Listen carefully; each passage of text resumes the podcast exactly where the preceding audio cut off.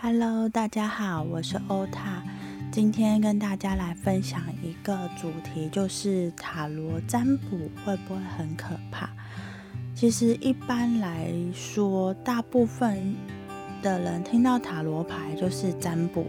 然后再来他会仔细的会想说，塔罗牌好像都是跟一些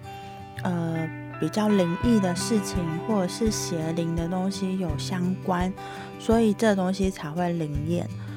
那不然为什么就是一叠牌卡这样子洗一洗，然后抽出来就可以知道一些呃未来的事情？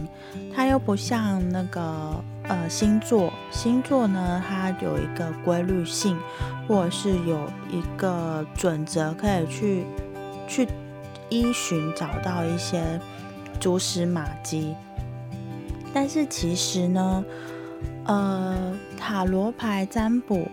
跟我们一般的易经占卜，或者是像我们会去庙里面抽签，会去呃以前在夜市啊，或者是现在的一些算命街都会出现的，呃，用鸟抽签师，或者是用规格，就是去占卜。其实都是一样的东西，但是大家对于刚刚那一些，就是呃，中国呃，应该不是说中国华人比较早期的一些占卜东西，他们都不觉得这个东西很灵异或者是很诡异，但是他对于塔罗牌就会觉得说，呃，这个东西有点有点邪，有点怪怪的。但是其实主要是在于说塔罗牌它有一些图片、一些画面，然后他们会觉得说，哎，这个图片跟画面其实是不是就是呃一些可能奇怪的法术会出现的？但是呢，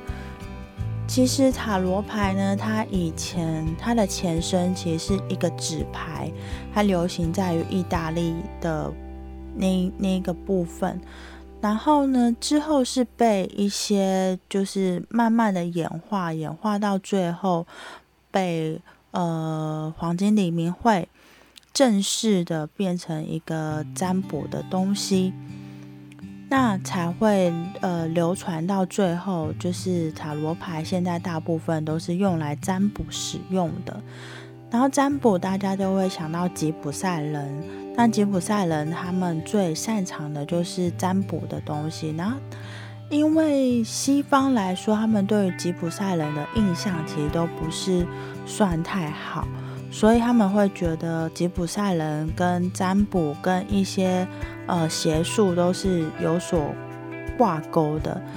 但是其实塔罗牌的这种占卜，或者是不管我们去做任何，比如说抽签师。其他的占卜为什么会准？其实就是利用潜意识的关系，利用潜意识把我们自己想要知道的问题，透过这些工具，呃，呈现出来给我们看。所以，当你去呃抽牌卡，或者是去庙里面抽签，去外面占卜的时候，其实你越放松，你的潜意识越容易出现。你出来结果也会越就是越贴近准，就准确率会比较高。然后再就是说，还有一个想跟大家分享的，其实塔罗牌这种东西呢，不管塔罗牌或其他占卜，只要是占卜这种东西，它就不会是一成不变的，因为它就是算是。呃，等于说，依照你现在的状况，如果不做任何变动，就会发，就是会呈现出呃占卜出来的结果。但是，当你知道说，哎，你走这条路，可能这个结果不是你想要的，那你就要去自己去做变动。那当你一变动之后，你一个念头一转，或是一个事情，你一把它转向，你的结果就会不一样了。但结果不一样之后，你之后的道路当然就是不会像那个塔罗牌上面所占卜出来的这样子的东西，就有点像是说，嗯，如果今天这一个人他占卜出来，可能这三个月都没有桃花，但是呢，他把自己的生活做了一些改变，他从每天只有从公司到家里这样子两点一线的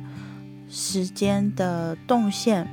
变成说他可能下班之后会多去跟同事聚会，多跟朋友互动，或者是他甚至可能去一些呃。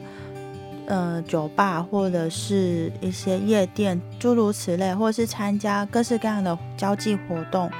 然后他可能这三个月，他也许他就有桃花出现，或者是他可能就交了一个男朋友，诸如此类的。但是这个就是在于说，他有对于自己的生活有所变动，有所改变，才会呈现出不一样的结果。那。如果他今天还是维持像以前很单调的生活方式，那当然就会像塔罗牌占卜出来的，可能就是这三个月没有桃花，或者是就是呃，有一些人他可能会去占卜一些，嗯，我不太建议的，但是我不知道会不会有占卜师去做占卜，有些人会去占卜他的健康。可是健康这种东西，我通常会建议自己的个案说，你先去给医生检查，然后等检查出来结果，可能比如说，呃，医生可能说你要做什么什么样的治疗，那我们塔罗牌可能就会去抽说，哎，你要去再多去问几家，或者是说你有哪几家医生的人选，帮你抽，可能哪一家对你。的缘分可能会是比较好的，或者是你去哪一家看，可能是比较，呃，这医生对你来说是比较棒的，就是比较可以对你你的症状而去做解决的，就是不会直接只是问说，呃，他的健康如何，因为这样子其实。很，我我觉得健康这种东西还是要经由医生去判断，这是最最完美的。呃，其实这种占卜的东西不适合拿来做健康的占卜。然后再来就是有一些人还会呃问问题的部分，可能有一些人会问说他什么时候会有桃花，但是我可能会。让他换一个方式，可能会让他问说，就是他怎么样做才会让桃花更好？但是其实应该说，如果问说他什么时候会有桃花，只是一个时间点，而且也只是一个大略，然后呃有多少的桃花，桃花多或少其实是不知道的。但是如果去问说，哎，怎怎么做才会让他？呃，桃花变得比较旺，比较多。那其实，呃，我觉得对于个案来说，会是比较完善的部分。这是我自己对于就是占卜的时候的一些些想法，跟大家分享。谢谢大家。然后塔呃欧塔现在有在征求免费的塔罗占卜个案，然后呃我会把资讯栏放在。底下呃，资讯放在底下的资讯栏，